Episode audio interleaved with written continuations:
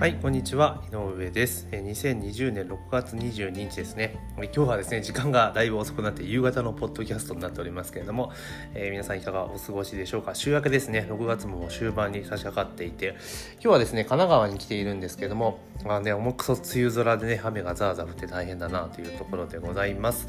で、えーまずね、最初に告知をさせていただきますが、えー Google マイビジネスのね、設定手順書を、えー配布しておりますので、まあ、必要な方はですね、えー概要欄に URL 貼ってありますから、そちらからですね、ご請求いただいてダウンロードいただければなというところでございます。で、えー今日の音声はですね、えー下期、まあ明日、えー来月からかな、下期がスタートしますけれども、まあ、音声配信を強化していきますよということをテーマにお話をしていきたいというふうに思います。よろしくお願いします。で、えー今ですね、今年に入ってから、えーライブ配信をさせていただいてるんですね、毎日。で、ここ2、3日はちょっとね、出張に来ているので、えーライブ配信はできていないんですけれども、まあ、基本的にはですね、ライブ配信をして、で、えーそのライブ配信をしたものをですね、えー、もともと Facebook ライブをやるんですけども、えーライブ配信したものを、えー YouTube にアップして、あと音声を、えー抜き出して、ポッドキャストに配信しているという、えースタンスでやってるんですね。で、通常はそうなんですが、まあ今のようにね、出先とかになってしまうと、まあライブ配信もちょっと時間的制約できないケースもありますので、でまあその場合ね、音声でこのような形でお届けするというところなんですね。で、まあ実際音声だけだとかなり収録ってめちゃめちゃ楽なんですよ。なんでかって言ったらスマホのアプリを立ち上げて、えースタートボタンを押して喋るだけなんで、まあライブ配信するよりも、まあサクッとできるかなっていうところなんですね。じゃあ、えー通常はですね、ライブ配信でやるので、まあ動画とかそういったものができるわけじゃないですか。だから YouTube とかそういうところでも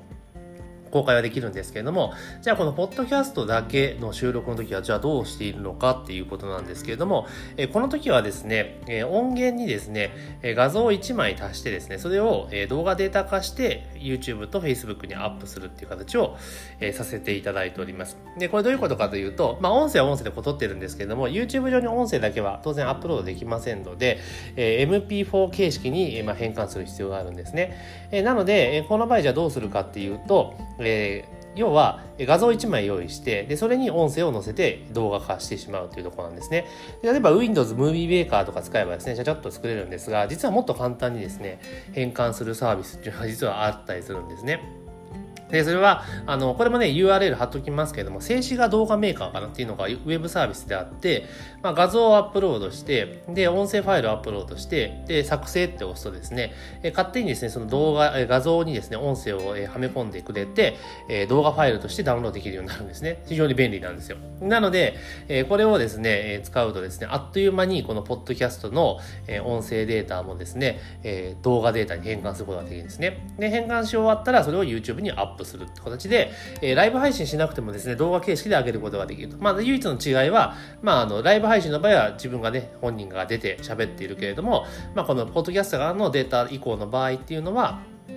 基本的には静止画に音声が載っているという状態なんですね。なので、まあ、YouTube の場合は、あのさほど問題はないんですけれども、これ Facebook にアップするとちょっと微妙かなっていう気がします。なぜかっていうと、Facebook の場合っていうのは、あのデフォルトで無料再生、無料で自動再生されちゃうんですよね。あ無無料じゃない、自動再生されてしまうので、なので、まあちょっとね、わかりにくい、えー画面、画像とね、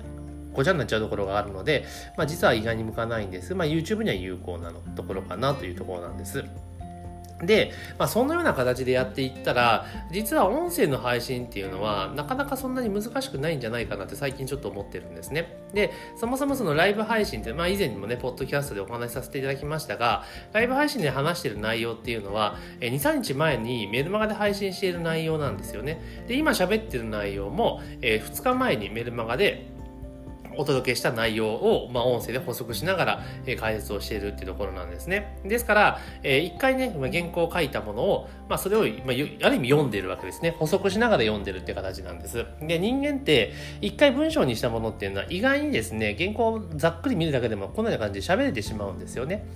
なので、まあ、流れとしては、まあ、メルマガで配信すると。で、その後に、まあ、2日後ぐらいに、ちょっとその内容を深掘りしたものを、このような形で、まあ、音声もしくはライブ配信で、まあ、収録して、で、まあ、メルマガに添付して届けていくっていうやり方でやってったらいいのかなと。で、この場合のメリットっていうのは何があるかっていうと、あの要は、ね、まあ、全員が全員メルマガ読んでるとは限らないんですけれども、あのメルマガ読んでいる、読んでくださった人であれば、同一記事ね、読んでくださった方であれば、要はその内容がうっすら頭に入ってるわけじゃないですか。ね、うっすら頭に入ってるんですよ。で、その状態で、まあ、数日後にですね、まあ、音声を聞いて、で、直後に聞いたら、もう頭、さっき読んだからっていうのがあるんだけども、まあ、数日後ちょっと間を空けて聞くとですね、あの、まあ、もちろんね、もともと原稿を読んでるから、あの、メルマガで読んでるから、頭の中にうっすらインプットされてるんですよ。で、その後に、えー、音声という、まあ、もしくは動画ね、で、この同じような内容をですね、まあ、なんていうのか、話されるとですね、無意識のうちにあなんてすごく分かりやすいんだろうっていうふうにご勘違いしたんですね、まあ、勘違いって言い方が、まあ、適切かどうかは別としてですね。なんでかというと一度知っている情報を、えー、伝えられるのであの頭の中のうっすら残ってるんですよね。それの上にその情報が追加されていく形になるので意外に理解度が高まるんですね。理解度高まるっていうか、まあ、知ってることを言われているのでああ知ってる知ってるっていうのが、えー、無意識のうちで頭が反応するんですよね。でなってくるときにああこの人知ってる知ってるなんだけどその過去に聞いたって話はちょっと薄くなっているのでああこの人の話なんて分かりやすいんだろうっていうふうに認識してもらえるんですよ。ですから、まあ、読者さんの、あの、まあ、全員がね、読むと、えー、音声聞くとも限らないですし、まあ、音声聞いてくださってる方が全員メルマガ読者とも限らないですが、ど、どの道両方ね、あの、被る人も出てくるわけですよ。で、そういった方々にはですね、やっぱそのような形で、まあ、非常にわかりやすい説明をしてくれる方だなっていうふうな、まあ、認識をしてもらえるようになるんですね。で、えー、ポッドキャストから入ってきた方々は、あもうちょっと早く知りたいなんていう形でメルマガに登録するケースも出てくるでしょうし、逆もね、えー、メルマガで読んでる内容をさらにちょっと深めて知りたいなって方は、ポッドキャストも同時に収録してもらえるってことがなれば、あ同時に登録してもらうってことがなれば、まあ、ダブルで話、えー、情報を届けることができるんですよね。で、まあそういった方がね、全員がそうなればいいんですが、まあ全員にはならないですけれども、ただ、まあそのような形で接触頻度を上げることによって、あの、やっぱり距離が近づくなるようになるんですよね。で、かつ、ちょっとこの人の話は分かりやすいというふうに思ってもらえると考えると、まあ結構メリット多いんだなと思いました。で、しかも、えー、音声ね、積むのってそんなに難しくないので、だからこの、今ずっとライブ配信をしているんですが、もちろんライブ配信もちょっとやっていきますけれども、まあライブ配信の頻度は、例えば週2回とか3回ぐらいにして、まあ、その他の日っていうのはこの音声配信のみでやっていくっていうのもちょっとありかなという気がします。もしくは、えー、ライブ配信をね、月2回とかね、えー、月週1回ぐらいに絞って、まあ、ライブはライブでちょっといつもと違う思考でね、やっていく。で、通常のメルマガの補足版っていうのは、まあ、ポッドキャストで配信していくっていうやり方だったら結構面白いのかなというふうに思います。で、結局情報発信されている方々で、まあいっぱいいらっしゃるじゃないですか、情報発信されている方。でも、複数メディアで、あの、マルチでね、配信してる人って実は意外に少ないと思うんですよね。あの、もちろんいろんな、あの、ことをやっているっていうのはあると思うんですけれども、ただ、それでもやっぱ同じ内容を伝えてるというよりも、別々に多分伝えてることがほとんどだと思うんですよね。なので、あの、むしろその同じ内容をさらに深掘りして伝えていくみたいな形の方が、よりですね、その読者さんとの距離を詰めていくことができて、ま、接触頻度を高めることができるっていうふうに、え、なるのかなと思ってます。で、あくまでもね、今の段階では私の中の仮説なので、まあちょっとこの辺をですね、下期に関しては、まあ音声配信っていうのを軸にしながら、あの、進めていこうかなと。で、一時メルマガとかでもちょいちょい音声出してたんですけど、なかなかやっぱ聞いてくれる方少ないんですよね。なので、まあこのような形の立て付けようになってますよっていうのをあらかじめ明確にして、で、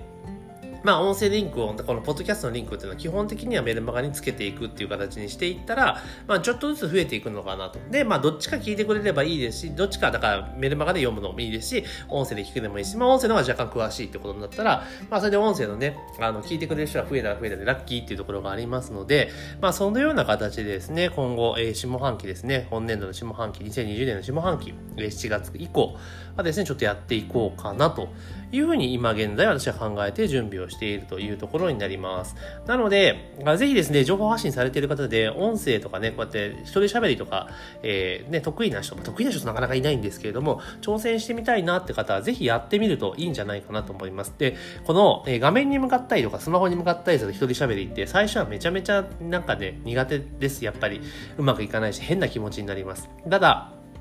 それこそですね、えー、1週間も続ければですね、慣れちゃうんですね。で、1ヶ月も続ければね、もう普通に喋れるようになるんですよ。全然気にならなくなるんですね。なので、まあ、このような一人喋りっていうことをずっとやっていくとですね、セミナーとかでも、あの、ある程度、箇条書きすれば喋れるようになりますので、まあ、普段のトークとかスピーチの練習っていう意味合いでも、まあ、結構やっていくといいんじゃないかなというふうに思っております。というわけで今日はですね、えー、今後ですね、ちょっと音声配信また強化をしていこうというところで、えー、下期は改めて音声配信を強化していきますで、その理由っていうところをですね、今日はお話をさせていただきました。っていうところですね。なので、もしね、今日の音声を聞いて自分もちょっと音声を使った情報発信したいぞという方はですね、ぜひ挑戦していただきたいっていうことと、あとね、あのーもし、あの、ちょっといろいろやり方わかんないよとかいうのがあればですね、私の方にメッセージ来て、あのね、相談いただければなというふうに思っております。というわけで、え本日の、ポッドキャストは以上の、ポッドキャスト音声ですね、音声配信もしくは、ね、YouTube 配信は以上になります。引き続きよろしくお願いいたします。ご清聴ありがとうございました。